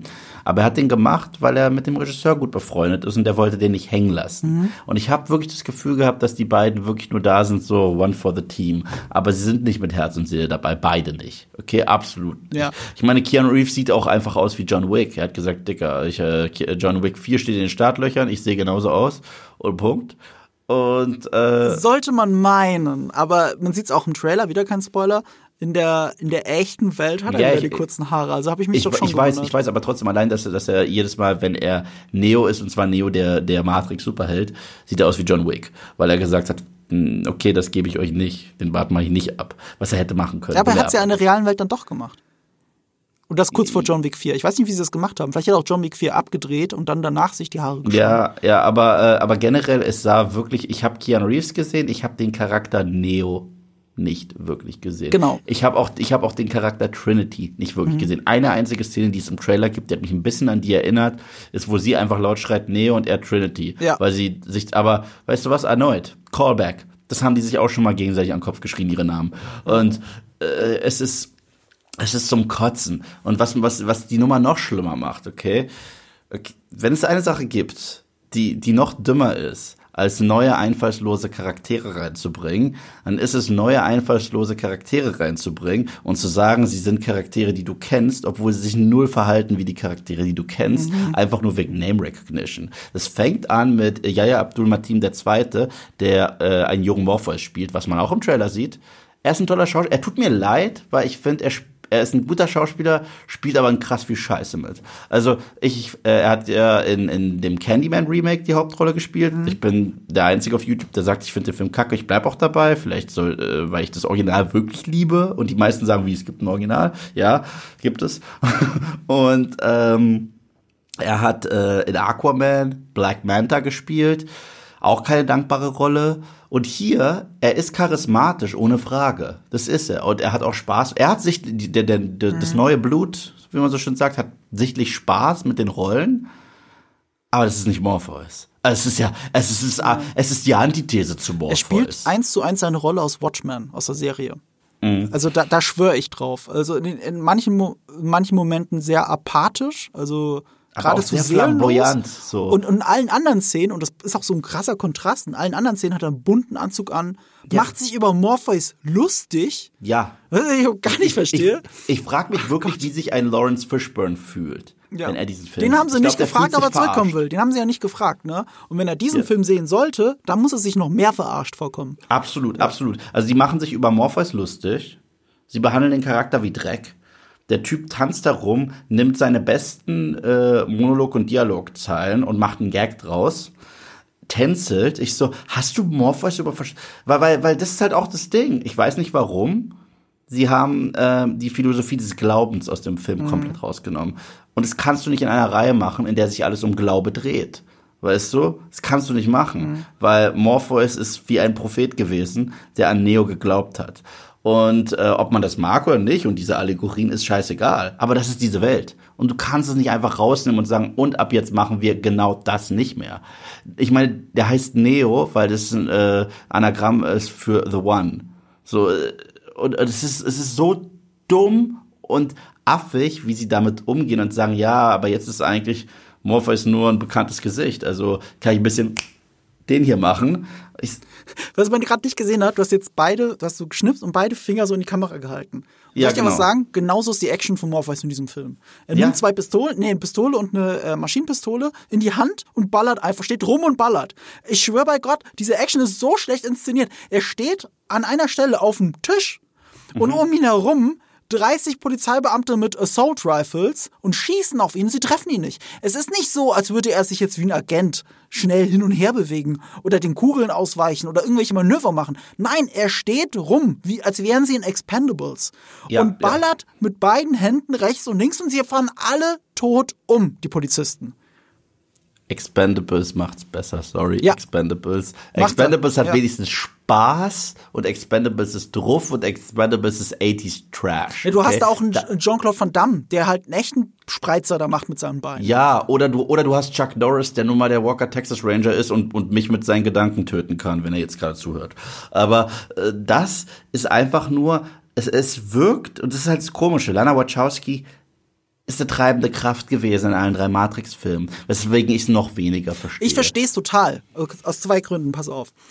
Also Lana, Lana und Lily Wachowski haben das gemacht. Und ich weiß nicht, ob sie es jemals irgendwie bestätigt oder erzählt haben, wie sie arbeiten. Aber die meisten Regisseure, die im Duo arbeiten, die allermeisten, machen das so, dass einer für die Regie der Charaktere verantwortlich ist und einer für die Inszenierung und, und, und, und fertig. Also bei den Russo-Brüdern ist das zum Beispiel so. Einer von beiden kümmert sich um die Figuren und die Chemie zwischen denen und wie die Dialoge ablaufen, weil das ist eh. Ein echter Regisseur ist ja in Wirklichkeit eine gespaltene Persönlichkeit. Er muss einerseits irgendwie einen Film inszenieren, andererseits Schauspielern erzählen, wie sie sich fühlen sollen. Mhm. So, und das, das sind zwei grundsätzlich verschiedene Arten, Regie zu führen. Und die einen Regisseure können nur das gut und die anderen Regisseure können nur das gut. Und wenn du ein Duo hast, dann kann man das aufteilen. Und so ist es wahrscheinlich bei denen gewesen. Wenn du dir die Regisseurinnen anschaust, Lana Wachowski ist die deutlich extrovertiertere als Lily Wachowski. Mhm. Und auch in Interviews habe ich wirklich das Gefühl, Lily Wachowski ist die, die in sich gekehrt ist, über Inszenierung nachdenkt, über Bildsprache nachdenkt. Und Lana Wachowski ist die, die über die Figuren nachdenkt. Jetzt könnte das auch ein Vorteil von diesem Film sein, wenn du was mit den Figuren zu erzählen hast. Aber auch Ach die Story war ja von beiden. Jetzt hast du aber diesen Film, der nur von Lana Wachowski ist, weil Lilly nichts damit zu tun haben wollte. Jetzt könnte man das sagen. Lilly hat ja auch gesagt, sie, sie will sich halt, äh, äh, sie will erstmal nicht arbeiten, nur auf sich selbst konzentrieren und so. Das war so der erste offizielle Grund, warum sie nicht bei Matrix 4 dabei ist. Hat aber parallel ein neues Serienprojekt gestartet. als Creatorin und Regisseurin und Autorin. Also sie hätte schon irgendwie doch kreativ an sowas arbeiten können, hat sich aber gegen Matrix 4 entschieden aktiv. So. Ja. Und, und Lana Wachowski, was will sie uns denn erzählen? Was ich ja lassen muss, ist, die macht das ja nicht fürs Geld. Das hat die in Interviews erzählt und ich glaube das zu 1000 Prozent. Auch der Glaub Grund, auch, warum sie auch, mit den äh, Schauspielern überhaupt geredet hat. Also als sie Keanu Reeves angerufen hat, so, und er hat auch gesagt, wie, du willst noch einen Matrix machen? But I'm dead. so, ne? Warum ist das so? Lana Wachowski ist, hat eines, ist eines Tages aufgewacht ähm, und hat halt damit gekämpft, dass äh, jemand aus ihrem Freundeskreis gestorben ist und dass ihre Eltern mittlerweile beide tot sind. Und damit und Matrix 4 war so eine Art von ihr oder ist so eine Art von ihr, das zu verarbeiten. Mit Wiedergeburt. Das ist ihr Ja. Thema. Das ist ihr Thema. Liebe und Wiedergeburt ist hier ihr großes Thema. Aber Nicht in diesem religiösen Zweck, wie du es, wie gesagt hast. Religion wird ja eigentlich ausgeblendet. Ähm, sondern wie könnte man es machen? Hauptsache sie sind wieder da. Ist eigentlich egal. Die Erklärung ist egal. Hauptsache Neo und Trinity sind wieder da und können eine Liebes und können wieder zueinander finden. Der Rest drumherum, der Rest ist drumherum gestrickt. Deswegen die ganze Philosophie, die hier drinstecken könnte, verläuft sich im Sande, weil es geht darum, dass diese zwei Menschen wiedergeboren werden und zusammen sein können. Aber, aber hier, aber hier gibt es gleich zwei elementare Probleme. Okay, zum einen, du hast ja recht, äh, gerade bei Neo, die Idee einer Wiedergeburt ergibt total Sinn. Ich meine, ich glaube, die letzte Sache, die über Neo gesagt wird in äh, Matrix 3, ist, er wird eines Tages zurückkehren, weil er ja Computer-Jesus im Grunde genommen ist. Ja. Ne? Und deswegen, ich, ich dachte mir immer, wenn ihr da eine coole Idee dafür habt und sag ich mal, ihr macht ja im Grunde genommen Internet-Bibel mit Matrix, natürlich auch gemixt mit viel unterschiedlichen philosophischen Einflüssen, nicht nur Bibel und so weiter, weil es ist ja, es ist ja jetzt kein preachy äh, äh, Bibeldrücken au- auf den Kopf, das nicht, aber es ist, es ist definitiv so eine derartige Geschichte, ja. Dann dachte ich mir, wenn ihr das macht, müsst ihr es auch irgendwie ziemlich geil erzählen und natürlich auch an den Mythos der Figur Neo koppeln, wie er zurückkommt. Machen Sie diesen Film nicht, okay? Zweitens, die Idee, dass dieser Neo, dieser One, äh, so unsterblich verliebt ist, dass er die Liebe seines Lebens wiederfinden will und dass durch alle äh, Hindernisse, selbst den Tod, er sie nicht aufgibt und sucht, ist ein geiles Drehbuch, ist eine geile Drehbuchidee und dann könnte es Trials geben. Wie weit, ich meine, wir hatten in dieser Welt den Merowinger, der sowas wie der Teufel war, der ja so wie, sowieso mal Neo wie im Fegefeuer festgehalten. hat. Man kann da wahnsinnige Geschichten erzählen und dann hat man auch einen Impact und dann sind selbst Leute wie du und ich, die sagen, ja, die haben keine Chemie, aber wir haben das Gefühl, dass es verdient ist, wenn sich die beiden wiederfinden Ja. und dass wir dann so eine Katharsis haben und dass wir wollen, dass sie zusammen sind, aber dieses einander finden oder sich wieder einander lernen zu lieben, das kann richtig cool geschrieben sein. Dieser Film macht nichts auf irgendeiner Ebene. Er ist nicht romantisch, null, okay. Äh, wenn die beiden sich sehen, ist es genauso, wie man es im Trailer sieht. Genauso, nicht, nicht anders, Es genauso. ist entweder awkward oder sie streicheln sich, was auch awkward ist. Genau. O- o- Und dann sagen sie, im Grunde genommen weißt du noch, dass wir mal zusammen in anderen Filmen waren, die die Leute mehr mochten, als sie den mögen werden. Das, das, das ist es im Grunde genommen. Und, und äh, ganz, ganz, ganz zum Schluss ist, ist es so selbstreferenziell, dass sie auch sagen, fuck it, ich bin gerade nicht Trinity, ich bin gerade nicht Neo, ich bin Keanu Reeves. Es, es ist noch Carrie schlimmer, sie ist nicht Tiffany. Also, das ist, das ist kein Spoiler. Trinity heißt in der neuen Matrix-Welt Tiffany. Und Ja. die wissen, wie dumm das klingt. Die wissen, dass, ah, guck mal, es reimt sich auf Trinity, deswegen heißt sie Tiffany.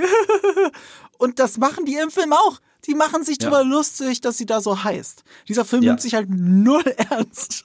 Also, Und, also, und, als, und als wäre das nicht schlimm. Und, und das ist alles, was uns daran wurmt, okay? Aber sie bringen auch einen Charakter zurück. Und ja, das ist jetzt offiziell bekannt gegeben worden. ja, komm, weißt du was? Wir machen an der Stelle Spoiler. Komm, lass, lass jetzt Spoiler-Part. Ab jetzt Spoiler, ab jetzt Spoiler, Spoiler. Sie bringen Charakter zurück. Ähm, das ist halt auch so, sie hätten ihn nie zurückbringen müssen. Okay, es hätte einfach ein neuer Charakter sein können und fertig. Okay, Ja. und das ist Smith. Okay, erstens, die Regeln der Matrix brechen sie einfach komplett. Sie brechen ihre eigenen Regeln. Weil in Matrix Revolutions und Reloaded, sorry, du kannst nicht, nur weil du auf einmal Bock hast, dein eigenes Vanity-Projekt durchzuziehen, kannst du nicht dein eigenes Franchise mit Füßen treten. Kannst du nicht. Und es gibt eine klare Regel, und zwar, die äh, bedingen sich so ein bisschen, wie du so schön in deinen Videos sagen würdest. Und zwar der eine kann nicht ohne den anderen existieren und wenn einer stirbt, stirbt der andere, aber wenn einer lebt, lebt auch der andere. Deswegen dachte ich mir immer, Smith muss ja in dem Film in irgendeiner Form auftauchen, wenn Neo wieder lebt. Und Smith existiert als dieser seltsame Schauspieler, der sich einfach nicht verhält, wie Smith zu keinem einzelnen Augenblick, aber er sagt ein paar seiner ikonischen Zitate. Ja, und dann schneiden denken, sie Smith dagegen. Und dann schneiden sie auf Smith, weil der Schauspieler so wenig geschrieben ist wie er, dass man darauf schneiden ja. muss, damit wir sagen, ach so, das ist er. Und das ist so bescheuert. Und nicht nur das, nicht nur das. Smith ist in dieser Welt, okay, das absolut Böseste gewesen in allen drei Matrix. Er ist ja so böse gewesen, dass der ganze Frieden zwischen Menschen und Maschinen nur möglich war, weil er davon besessen war, nicht nur die Matrix einzunehmen, sondern auch die Welt der Menschen. Etwas, was dieser Film sich einfach entscheidet zu vergessen. Einfach entscheidet zu vergessen. Ich meine, er hat ja sich sogar einen Weg gefunden in die Welt der Menschen rein über diesen Charakter namens Bane. Der Film sagt, nö, ist nie passiert, weil eigentlich war Smith nur ein Gefangener in seiner Identität, weil der Architekt, der jetzt Ana, äh, Analyst heißt und gespielt wird von Neil Patrick Harris, der ist der ultimative Bad Guy und redet wie ein Bösewicht auf dem Disney Channel. Und ich, ich dachte mir einfach so häufig, wie häufig wollt ihr eigentlich noch auf die Trilogie, die ihr hattet, spucken? Es ist auch so, auch da wieder super plakativ äh, weil der, was der Anzug vor 20 Jahren war, um zu suggerieren, ja. wie ernst sich selbst jemand nimmt, wie seriös, dass er entweder aus, äh, aus, aus, aus, der, Behör aus der Regierung kommt oder aus, äh, was soll ich sagen, aus dem kapitalistischen Gebilde, was auch immer der Film, was auch immer Matrix da sagen will. Was könnte denn der neoliberale Kapitalist sein, den sie in diesem Film darstellen? Das ist halt ein Smith mit, äh, mit einem bunten Anzug, einem T-Shirt, Schuhen und keine Socke. Das ist ja keine Socken. Mhm. So wie du dir das vorstellst. So, das ist jetzt der neue Smith. Und das wirkt dann wie Hipster Smith. Oder, oder nee, Hipster ist schon falsch. Hipster ist ja genau falsch. Aber du, du verstehst, was ich meine. Es ist so albern, wie das aussieht. Und, und, de und deswegen, und weißt du, äh, das ist Spannende am originalen Matrix war ja, da konntest du politisch wirklich fast in alle Richtungen gehen. Es gab Leute, die gesagt haben, das ist ganz klar Kapitalismuskritik wegen seinem Cubicle mhm. und so weiter. Ey, ich kenne Leute, die im Kommunismus gelebt haben, die haben gesagt, ja. das ist das ist eine Allegorie für Kommunismus ohne Ende. Wenn du dir ein bisschen was bei, auf die äh, Kante legen möchtest, wenn du etwas machen willst, was am Staat vorbeigeht, wenn du dich selber, wenn du individuell sein möchtest, Individualismus, kommt der Staat rein, nimmt dir alles weg und sagt, ey, wir haben die und die Akta äh, schon, schon angelegt und ich, clever, clever, weil, weil ich fand es das toll, dass es diesen Film gab, den man wirklich so und so interpretieren konnte. Ja. Aber hier. Weißt du, was noch mit das Cleverste an den Sequels eigentlich war? Dass, dass, dass es nicht einfach auf gut besiegt böse hinauslief. Nee, nee sondern auf, auf Frieden. Auf, Nee, ja, und, und, und nicht mal richtiger Frieden, es war ja eher Waffenstillstand. So haben sie es ja genannt, ja. Truce. Ja. Also es war ja nicht mal Peace, es war Truce. Und ähm, also so eine Einigung. Deswegen haben die ja gefragt, was glaubst du, wie lange dieser äh, hm. Frieden halten wird? So, so lange, wie er muss. Ja, ne? aber dieser Waffenstillstand ist der erste Schritt zum Frieden. Und was der Film ja, ja auch zeigt, ist, es gibt auch Frieden zwischen Maschinen und Menschen. Das ist möglich. Und auch das ist bescheuert, weil hier dachte ich mir ohne Spaß, ich gucke Transformers 2. Es gibt kleine Roboterfiguren, mhm. die es in Transformers 2 gibt, die ja. einem äh, Operator einen Fistbump geben mhm. und ich mir wirklich lautstark dachte, ich habe mich zu Sebastian gedreht und gesagt, was für eine Scheiße gucken wir hier gerade. Es ist nicht Matrix. Und dann denke ich wieder zurück, es gibt Animatrix und in Animatrix, in einem dieser Animationsfilme gibt es dieses geile Konzept von einem von einer Maschine, die Empathie äh, empfindet und, und wie ähm, bekehrt wird von den Menschen. Mhm. Und es ist mit Animation und minimalem Dialog, das ist eine der geilsten Episoden in diesem, die beste ist die mit dem Sportler, finde ich. Aber die, das, die ist so geil. Und das kriegen sie in diesem zweieinhalb Stunden Big-Budget-Film nicht hin, weil sie es einfach nicht wollen. Weil sie haben gar keinen Bock mehr auf ihr eigenes Franchise. Aber trotzdem machen sie es, weil Gründe. Ja, und stattdessen stellen sie halt einen karikaturhaften Oberbösewicht hin. The Analyst. Voll. Er heißt natürlich Der, Analyst und nicht Therapeut. Was er ja, ja eigentlich ja. ist. Er ist ein Therapeut. Er müsste äh, Therapist heißen. Aber ja, das ist schon zu positiv konnotiert. Äh, konnotiert. Mhm. Weil ähm, das könnte ja bedeuten, dass, dass der Therapeut ja wirklich jemand ist, der ähm, Neo hilft. Was ich aber hieraus schließe, ist, was auch immer hier der Film mir sagen will, Lana Wachowski hasst ihren Therapeuten. Ich kann es mir Voll. anders nicht erklären, so wie sie ihn das, Weißt du, woran mich das erinnert hat? Das hat mich krass erinnert, als es mal solche, es gab hier in Berlin äh, so wirklich so einer dubiosen Gruppe Bilder, Therapie, so sieht's in Wirklichkeit aus. Und, und dann war da Gefängnisse gezeigt, weißt du, und ich, und, und, und weißt du, das, was er sagt und wie er sich verhält, sind ja zwei Sachen. Weil seine Monologe sind sowas, wo du sagst, er hat nicht Unrecht. Wo er sagt, äh, ihr kümmert euch nur um Gefühle, aber nicht um die Wahrheit. Ja, und ich. Hm, das wäre zumindest etwas, was der Film diskutieren könnte. Ja, das macht ja, aber, aber nicht. Aber weil im nächsten Witzige, Moment ist, sagt er was. Im nächsten Moment ja? ist, ist, er, ist, ist er ein Disney-Schurke und, und, und lacht. Und nicht nur das, dann, dann zeigt er auch noch auf Trinity und sagt, sie ist eine Frau und äh, Neo kannst du sie unter Kontrolle bringen. Und ich so, Seit wann reden Programme so? Ja. Seit wann reden Maschinen so? Weil, das sagen, weil dann ist ihnen die Message wichtiger als äh, die eigene Lore und, und die Kontinuität. Das ist so dumm. Ja, von 0 auf 100 ist auf einmal ein Chauvinist. Also Absolut. in dem Moment, wo er wirklich ein Analyst ist oder ein Therapeut ist und man über die alles, was er sagt, diskutieren ja. könnte. Man könnte ja sogar darüber diskutieren. Geht es den Menschen, die in der Matrix geblieben sind, dort nicht besser? Ja. Und das ist etwas, was der Film relativ schnell abwiegelt mit und er bezeichnet auch alle Menschen, die in der Matrix noch leben, als Sheeps. Ja, ja, Sheeple. Sheeple. Sheeple. Was, was wieder aus Richtung Verschwörungsecke kommt. Die weißt du, alle, voll. alle Leute, die sich nicht impfen lassen wollen, das sind ja nur Sheeps. Ja, äh, nee, umgekehrt, oder, die sich impfen lassen wollen. Oder, oder, oder, oder, weißt du, was halt auch so witzig ist? Es ist immer noch der gleiche Charakter, der in The Matrix Reloaded ihm gegenüber saß und sehr trocken ihm einfach nur eine Wahrheit auf den Tisch gehauen hat und sagt, äh, du, du hast die Möglichkeit, Zion zu retten oder, äh, oder Trinity.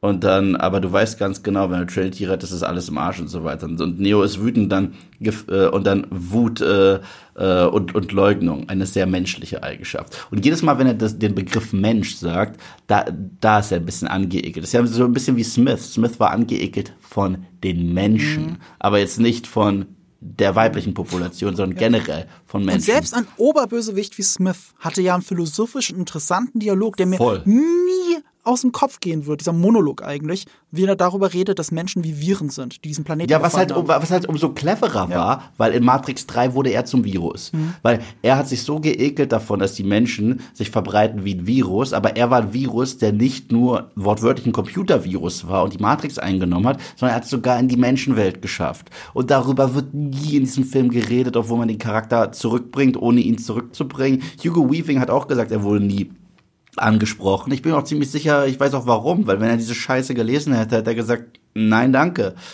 Definitiv nein. Nope, nope, nada, nein. So. Ich habe ja mal mit Hugo Weaving gesprochen. Und wir haben auch darüber ja. gesprochen, warum er so gut ist, darin Bösewichte zu spielen. Ja, weil er sie nicht als, ich habe es ja. gesehen, weil sie nicht als Bösewichte bezeichnet. Ja. Er bezeichnet sie erstmal als Charaktere. Und das war ja das Besondere an ihm. Und ich meine, das ist, äh, Smith hatte eine Menschophobie, was geil ist, mhm. weil er hat ja äh, äh, Morpheus über den Kopf äh, getatschelt, getätschelt im ersten Teil gesagt, was ich wirklich an euch hasse, ist der Geruch. Und das ist so geil, das ist so geil geschrieben, dass, dass du im Grunde genommen so einen sterilen Phobiker hast, der so angeekelt ist von Menschen, wie Menschen eine Phobie haben vor Spinnen oder so, mhm. was super geil ist. Und hier geht es um Machterhalt. Hier geht's um der, der, und, und, der Typ behauptet auch nur Smith zu sein, genauso wie äh, Yahya Abdul Mateen II. behauptet Ach. Morpheus zu sein. Ich sag bis, bis heute sage ich Bullshit. Fuck Bullshit, seid ihr nicht. Der eine kommt eh aus dem Computer, ist Nanobots und sagt in einer ganz bescheuerten Szene, ja, aber ein bisschen Smith ist auch in mir. Wo? Wo? Bitte wo? Es ist so dumm. Dieser Film ist scheiße. So.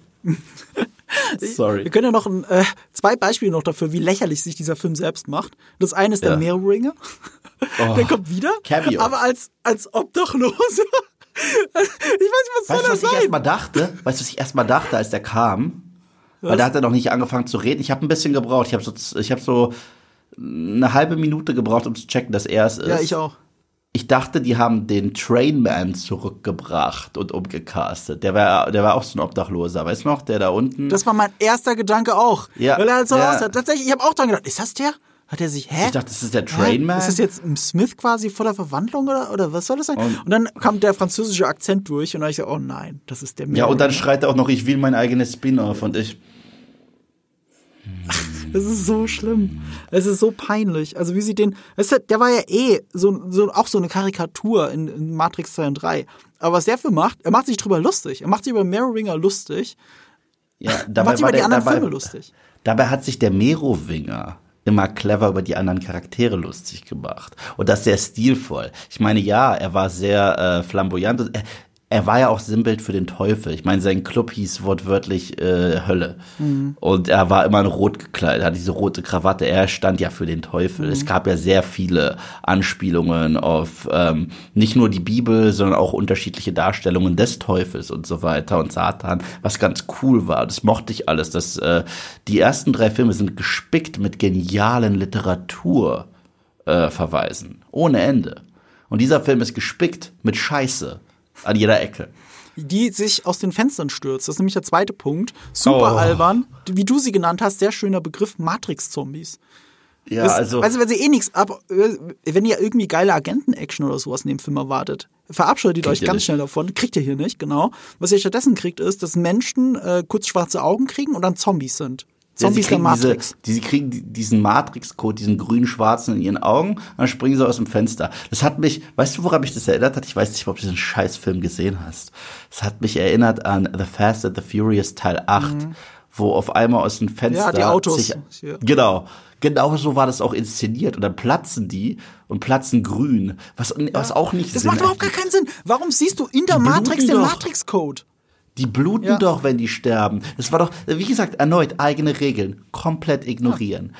Kom also, Neue Regeln aufstellen. Also guck mal, Matrix 1 hat es ja auch geschafft, brutal zu sein, ohne zu viel Blut zu haben. Also eigentlich fast gar keins. Du siehst in Zeitlupe manchmal diesen diesen pinken Rauch, wie man sagt, ne, wenn eine Kugel ja. irgendwo durchschlägt. Das siehst du manchmal, aber ansonsten siehst du da kein Blut oder so rumspritzen.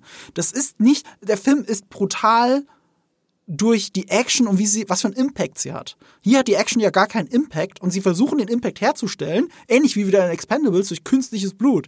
Nur ist es hier kein Blut, weil, oh, sie wollten ja nicht, dass es versehentlich R-rated ist, sondern ist Matrix-Code platzt aus den Leuten raus. Das ist so dumm. Es ist so unfassbar dumm. Und das Witzige ist, wir haben auch diese neue Crew. Und ich bin mir nicht mal sicher, ein paar von denen sind, glaube ich, gestorben. Ein paar von denen sind auch halt aus Sense 8. Nee, ist gar keiner gestorben. Witziger, ich glaube, es ist gar keiner gestorben. Ja, aber, aber, aber, aber die Sache ist die, ich weiß es nicht mehr und ich habe den Film heute gesehen. Ja. Das ist das Problem, okay? weil mir diese Figuren nicht härter am Arsch Du, du denkst, die sterben jetzt den Moment, weil die, weil sie bluten und so, ne? Mhm. Matrix 1, super konsequent. Du denkst nicht, dass diese Crew stirbt oder zumindest nicht so, wie sie stirbt. Die halbe Crew wird in einer Szene vernichtet, weil, weil der Stecker gezogen wird. Und hier in dem ja. Film, der hat ja auch neue Regeln, die kannst du eigentlich jederzeit den Stecker ziehen, außer im Finale. Aus irgendeinem ja. Grund geht es im Finale nicht. Ja, und, und, und Und das Krasse ist, in Matrix 1 sitzen die am Tisch und essen da ihren komischen Schleim. Ja. Und es ist so eine ganz kleine Szene und du lernst wirklich jedes einzelne Crewmitglied mhm. richtig cool kennen. Du weißt, wow, zwei von denen sind wirklich echte Kinder von Zion und geboren, ohne eingeplackt zu mhm. worden, äh, geworden zu sein. Dann merkst du, okay, der eine ist dieser kleine leichte Perversling, dieser, dieser mhm. Maus. Mhm. Und richtig cool gemacht. So, okay, so tickt ihr, das ist die Crew. Und wenn die dann sterben, dann wissen wir ganz genau, äh, spüren wir den Impact. Wir haben sogar diesen mhm. Verräter mit Apoc. Mhm. Selbst in den Sequels, da hatten wir halt nicht mehr so eine große Crew. Da hatten wir Morpheus, äh, Trinity, äh, Neo und Link. Harold Perrineau aus Lost, hat der Michael gespielt. Und der hat super funktioniert. Wir haben seine Frau kennengelernt. Hier, Gina Torres aus Serenity und mhm. Firefly. Und äh, es hat, haben ein paar Gespräche, nee, Quatsch, das war nicht seine Frau, das war die Schwester seiner Frau. Ähm, aber, die ähm, übrigens die Freundin von Lawrence Fishburne in Wirklichkeit ist. Ich, ja, yeah, und, und auch noch seine Frau gespielt hat in Hannibal. Äh, aber ja, ähm, es reichen ein paar äh, äh, Dialoge miteinander und wir wissen ganz genau, so ist die Familiendynamik, so funktioniert die, das ist deren Aufgabe an Bord des Schiffes. Was mich zurückführt, du hast davor gesagt, die Exposition in der ersten Hälfte war notwendig, weil es ist halt ein Matrix-Film. Und selbst da, so sehr ich es toll finden würde, dem Film irgendwas zu geben, selbst da muss ich dir widersprechen. Weil im ersten Matrix-Film und selbst in Teil 2 und 3 waren die Expositionen immer begleitet von etwas, was dir gezeigt Ich habe nicht wurde. gesagt, dass es notwendig ist. Ich habe nur gesagt, so, was die okay, Funktion okay, okay. ist. Ich, will, ich, okay, ich lobe ja nichts an diesem Film. Okay, weil, weil, weil zum Beispiel in Matrix 2 gibt es die Szene, wo dieser, äh, dieser eine Councilman mit Neo sich die Maschinen äh, anguckt, die sie am Leben erhalten mhm. und sagt ihm, diese Maschinen erhalten uns am Leben, während andere probieren uns zu vernichten. Und dann also, wie viel Kontrolle haben wir wirklich? Wir könnten die jetzt kaputt hauen, aber da hätten wir keinen Sauerstoff mehr. Ja, und das ist ganz cool, weil wir trotzdem auch noch ein äh, bildgewordenes Beispiel haben. Und deswegen funktioniert dieser Expositionsdialog, obwohl es der gleiche Dialog ist wie jeder andere in Matrix 2. Und zwar, Neo, du hast doch keine Kontrolle. Ja? Aber er bricht ja diese Erwartungen zum Schluss, indem er die Sentinels mit der Hand vor Zion selber kaputt mhm. macht. Und das ist toll an dem Film. Und hier stehen die wirklich nur da und sagen dir ja, so und so geht's uns. Das und das ist passiert. Äh, das ist nach Teil 3 passiert. Übrigens, Neo, wie lebst du wieder? Du bist nicht wieder auferstanden, weil du der eine bist. Die Maschinen haben dich zusammengeflickt, weil sie das können. Und dann haben sie dir eine Sonde in Anus gedrückt und das gleiche haben sie mit Trinity gemacht, weil die auf einmal wichtig ist. Ja, Mann. wie gesagt, es geht um die Wiedergeburt, aber wie sie da hinkommt, ist eigentlich gar nicht so wichtig. Es wird als Prämisse in den Raum geschmissen. Sie sind einfach wieder da. Ne ja. Neo hat wieder Augen, weil Maschinenmagie halt. Ja, die haben die ihm einfach aufgeklebt. So wie ich ihm die lustige Augen an meinen Thumbnails aufgeklebt habe. Äh, mit der Macht des Photoshops. und äh, also es war so, es war so dermaßen ja. sinnbefreit. Und, die, die Leute stehen letzte, nur in der Gegend rum teilweise. Also sie viel reden halt, ja. aber sie stehen rum. Das ist, das ist die, mhm. die, Hauptaktion, die die meisten Leute machen, ist rumstehen und reden und gucken. Mhm. Ähm, die Hälfte aus dem Cast aus Sense 8 auch wieder. Also wie, sowohl hinter der Kamera eben als auch vor der Kamera. Und ich, ich habe mhm. das Gefühl, dass es Lana Wachowski reicht. Es reicht, dass man die Figuren, die neuen, die sich vorstellen, die alle mal kurz sagen, hi, ich bin der hi und ich bin der und ich bin ja äh, du äh, meine Aufgabe ist Punkt das ist alles es ne? gibt einen anderen Film der das gemacht hat und der heißt The Room so. ja auf so. dem auf dem Niveau bewegt sich das hier teilweise das ist so ein Fremdschämen oh, hi, und, und genau wie in Room wird sich random gehackt also ja. ich kann mich gar nicht erinnern, wann in den ersten drei Matrix-Filmen Leute sich mal in den Arm gefallen sind. Und, du, es war, es war ganz stark. Ganz in Matrix ja? 3 war das, war das auch so eine Katharsis, ja.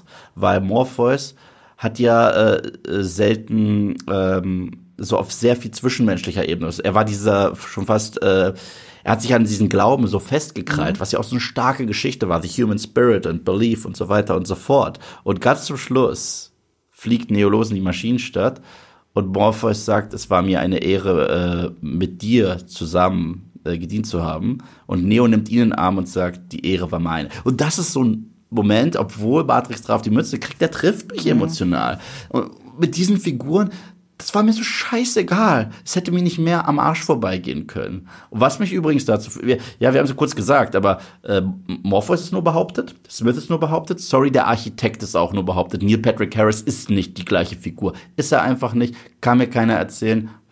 Aber er ist ja nicht der Architekt, er ist der Analyst. Ja, aber er soll das Gleiche sein. Er, er ist, ja, genau. Es ist daran angelehnt, aber er ist ja nicht dieselbe Figur. Deswegen muss er das ja nicht sein. Okay, aber weißt Was du, aber trotz, er hat trotzdem Scheiße gemacht. So, ja, wir aber haben welche ja gesagt, Figur sie zurückgebracht haben, ist Jada Pinkett Smith. Das siehst du ja auch schon im Trailer, Niobe. Und sie haben sie per CGI veraltert und dann. Per CGI? ich glaube per Maske. Nee, das sah schon sehr nix, nach Maske war, aus. Also dieser Hals, das war, das war CG. Und ah, sieht scheiße sein, aus. Sieht richtig scheiße ja. aus. Und das Witzige ist, sie spielt eine Oma. Und es gibt eine Szene, wo sie äh, so demonstrativ äh, äh, in die Hocke geht. Und ich konnte nicht voll lachen mehr. Also wir haben uns echt angeguckt, Sebastian ich, weil es sah halt so billig aus, sah so auch so schlecht gespielt und inszeniert. Und äh, das ist eure ja. Oh, meine Fresse. Sie hat dort wirklich nicht überzeugend eine alte Frau gespielt. Also, Null. Also, also vor allem, sie sieht ja auch so wenig nach Jada Pinkett Smith aus, dass man sich im Nachhinein auch fragen muss, warum haben sie nicht einfach eine ältere Frau hingestellt?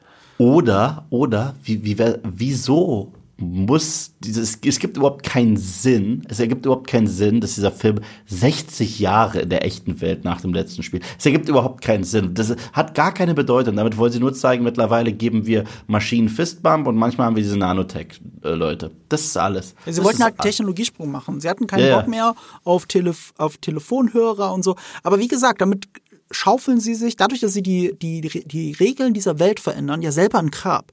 So, ja, aber die Spannung in Matrix entsteht ja aus diesen Telefonhörern. Und sie sagen, ja. hey, äh, die gibt's nicht mehr, die brauchen wir nicht mehr, wir, wir sind ja hier neue Tech und so, das ist ja altmodisch. Aber Gleichzeitig, wenn der Film aber bräuchte, dass die Leute einfach rausgehen können, können sie es auf einmal nicht. Auf einmal ja. geht's nicht mehr.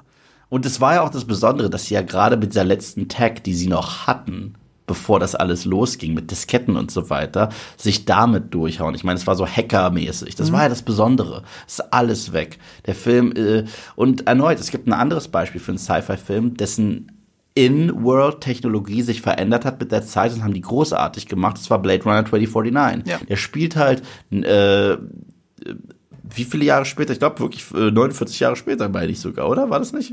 Ich Ja, also schon. was, was in echter Zeit fast vergangen ist. Ja, genau. nee, Also warte, in warte mal, nee, der stimmt gar nicht. Warte mal, 2049 was, ne? Ja. Und der, und der ähm, Los Angeles 2016 oder so war, ähm, oder 29. irgendwie so. 20 aber, Jahre später war es, denke ich. Aber, aber, aber auf jeden Fall, äh, da, wenn ich mir äh, dieses Los Angeles aus dem ersten angucke und aus dem zweiten, sage ich, ja, okay, ich glaube absolut, dass die Welt sich so weiterentwickelt bei euch und dass eure Technologie jetzt so ausschaut. Ergibt total Sinn. Wenn ich mir angucke, was wir in diesem Film sehen, es ergibt null Sinn, es ist absoluter Blödsinn. Und deswegen, äh, ich, um, um, wie du es so schön sagst in deinen Videos, um zu einem Zirkelschluss zu kommen, das ist kein Matrix-Film und es will nicht mal einer sein. Ich habe es nochmal nachgeschaut, weil ich nichts Falsches sagen will. Äh, Blade Runner war 2019 spielt das. Hm. Stimmt, wir hatten das Jahr schon eingeholt, nicht 2029, sondern 2019, also 30 Jahre später. Und Mhm. äh, die haben es geschafft, auch dieses Retro-Feel und gleichzeitig ähm, äh, ja nicht das an, dem anderen zu widersprechen einfach. Mhm. Es ist ein alternatives Universum, wo das 2019 eben so aussah, wie wir es dann gesehen haben im Film. Die gehen nicht hin und sagen, oh, wir sind ja so viel weiter, das, das kann ja alles gar, so gar nicht mehr sein, weil die echte Welt in 2019 sah ja ganz anders aus. Ja. Ach, na gut, das macht dir der Ma das macht Matrix einfach nicht. Es ist, es ist so schlimm. Es ist wirklich so schlimm. Und äh, da, warum es dann super schlimm ist, ist halt, dass es dann die anderen drei Filme gegen die Wand klatscht. Und zwar mehr, weißt du, stellt euch irgendeinen Star Wars-Film oder einen Marvel-Film vor, wo ihr sagt, ja, das ist zu viel Fanservice und das widerspricht allem und ah, das ist doch gar nicht mehr mal ein Luke Skywalker. Glaubt mir, Matrix 4 ist schlimmer als das. Ja, ja, das sag ich als jemand, der wirklich The Last Jedi hasst. Ja. Aber ohne Spaß, ich guck mir lieber 20 Mal hintereinander The Last Jedi an, als noch einmal Matrix 4. Last Jedi Also nimmt für- sich auch Zeit für diese geilen Ja, Kamerabilder. also, also, also das letzte Mal, dass das ein Franchise so gegen die Wand gefahren wurde. So.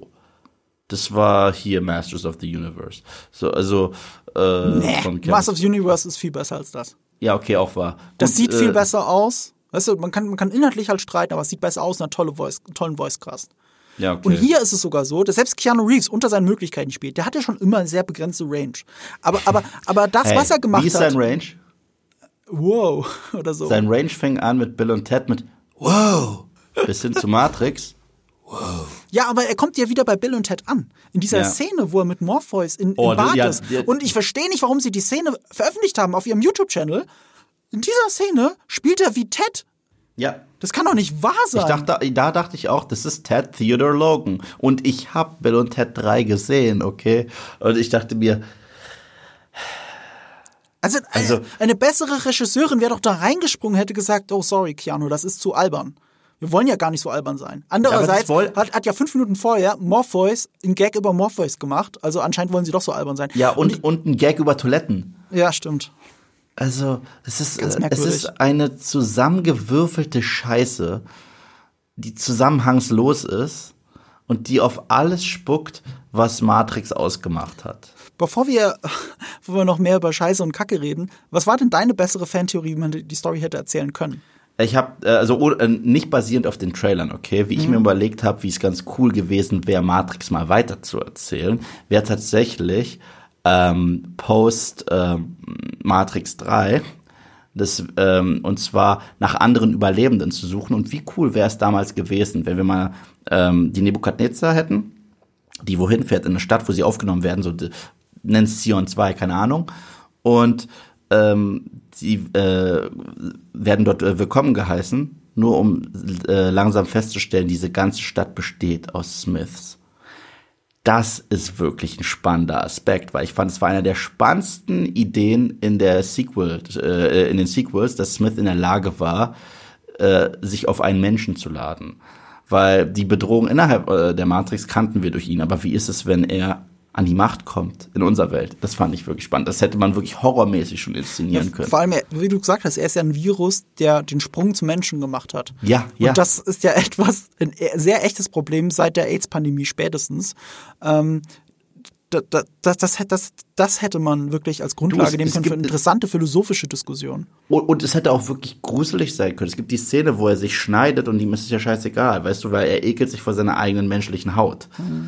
Die ist so super. Ich liebe diese Sequenz. Und der Schauspieler, die haben auch jemanden gecastet, der Hugo Weaving sogar ähnlich sieht. Der, und der zumindest seine Mimik gut kopiert Ja, und seine Stimme macht er auch ziemlich gut nach. Und ich, yes, yes, yes. Ich, ich hätte mi- mir immer gewünscht, dass man daraus mehr gemacht hätte. Stell dir mal vor, äh, nachdem diese Explosion ist mit der Nebukadnezar am Ende von Teil 2 und die werden aufgenommen und sagen, "Puff, der Albtraum ist vorbei und dann siehst du, dass, die, dass da eine ganze Stadt ist, die schon übernommen wurde von denen.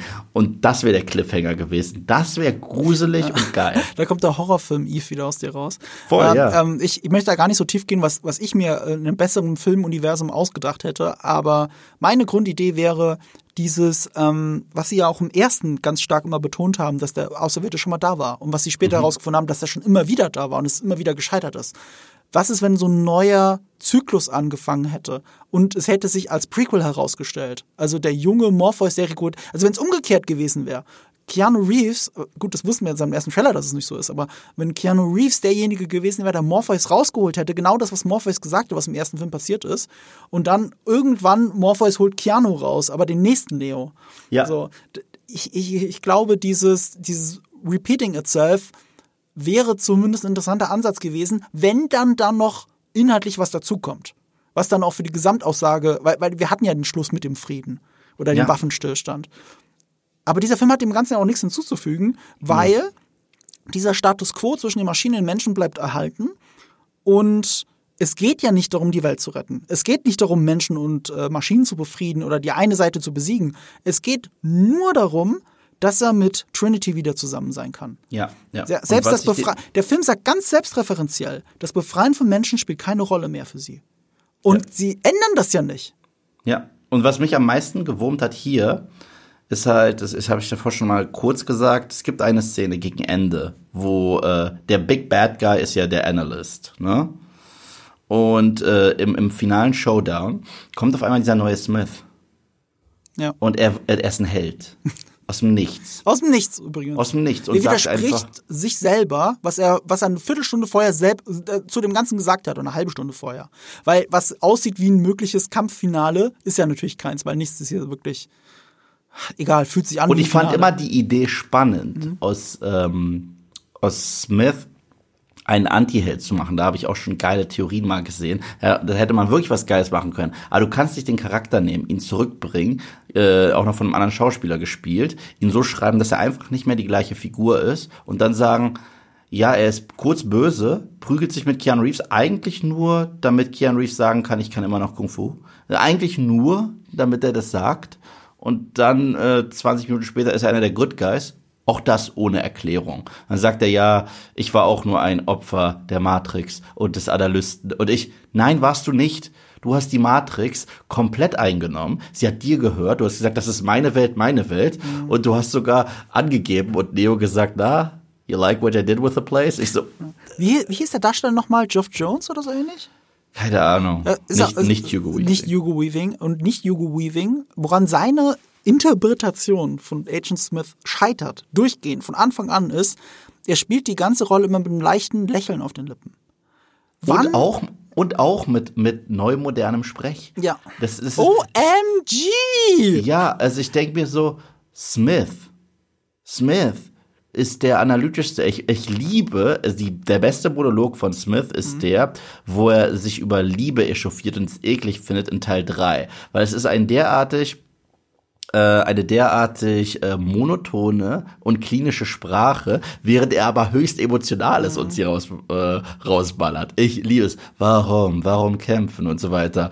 Äh, es ist so stark und es kann halt auch nur ein Hugo Weaving. Und das hier, das ist nicht Smith. Das ist ein Müllcharakter in einem Müllfilm. Ich habe auch so ein bisschen jetzt die Vermutung, nachdem ich diesen Film gesehen habe, dass äh, die wesentlich kreativere und intelligentere Seite der Ins nicht, der, nicht nur der Inszenierung, sondern des Schreibens wirklich auch von Lily Wachowski kommt. 100 pro, 100 Also, pro. also d- dieser Film verrennt sich philosophisch nach der Hälfte, die spielt dann keine Rolle. Es geht um die Liebe. Es, es, es ist alles in sich irgendwie eine Parodie, eine Anklagende auf äh, Therapeuten und Analysten oder was auch immer.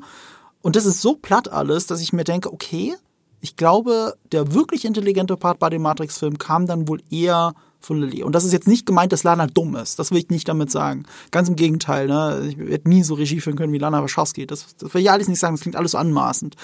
Aber äh, der philosophische Part, der kam von Lilly Wachowski. Du, du, du, äh, aber man muss ja niemandem irgendwas Böses unterstellen. Aber was ich den schon unterstelle, allen, die an diesem äh, Film so hinter der Kamera und im Drehbuch beteiligt war, ist, dass ihnen Matrix 1 bis 3 eigentlich total egal ist. Also, um diese Geschichte zu erzählen. Also, die eigene Mythologie ist ihnen absolut egal. Da haben sie was Cooles sich ausgedacht damals. Jetzt haben sie ein Sequel und haben eigentlich, wollen einen ganz anderen Film machen, aber benutzen Matrix dafür. Und das ist für mich, äh, ja, furchtbar. Ja. Oder OMG.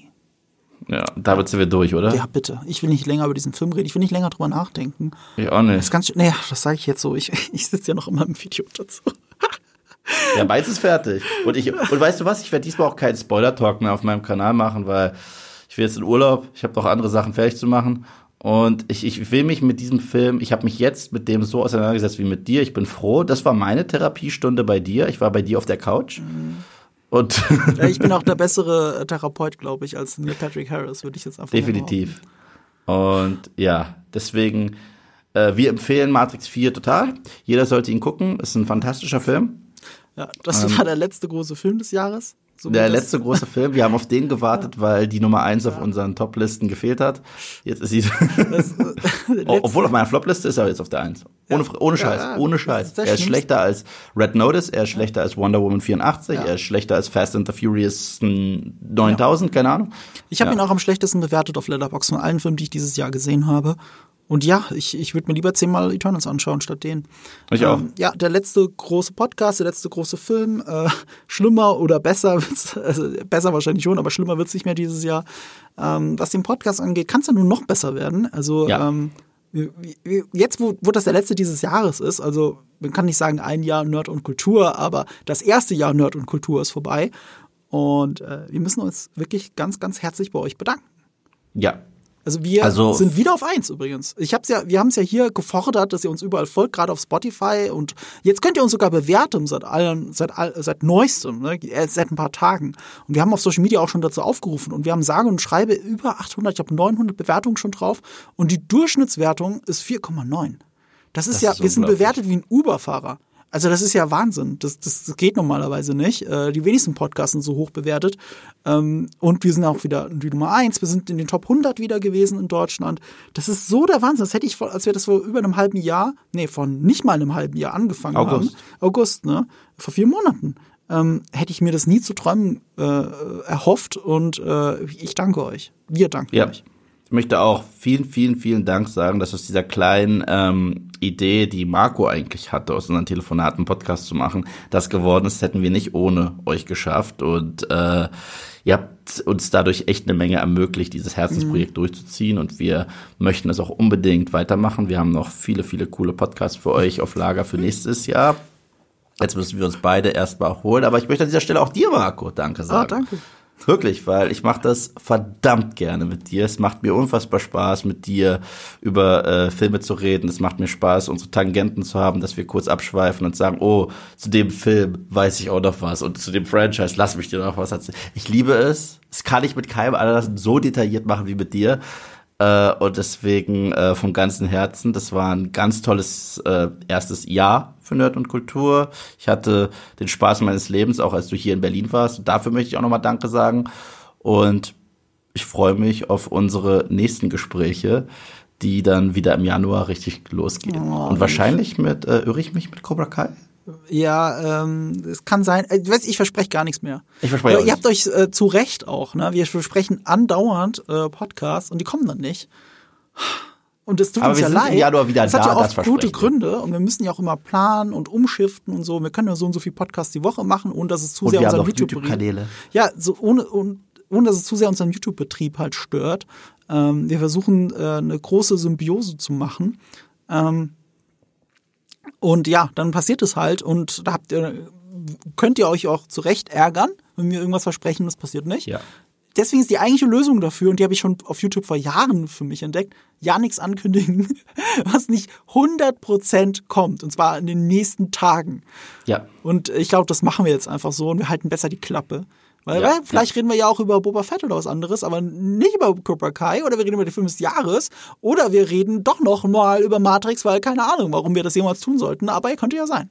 So, ja, was wir sagen, ist, dass wir definitiv zurückkehren im Januar und dass wir auch hoffen, dass ihr weiterhin dabei seid.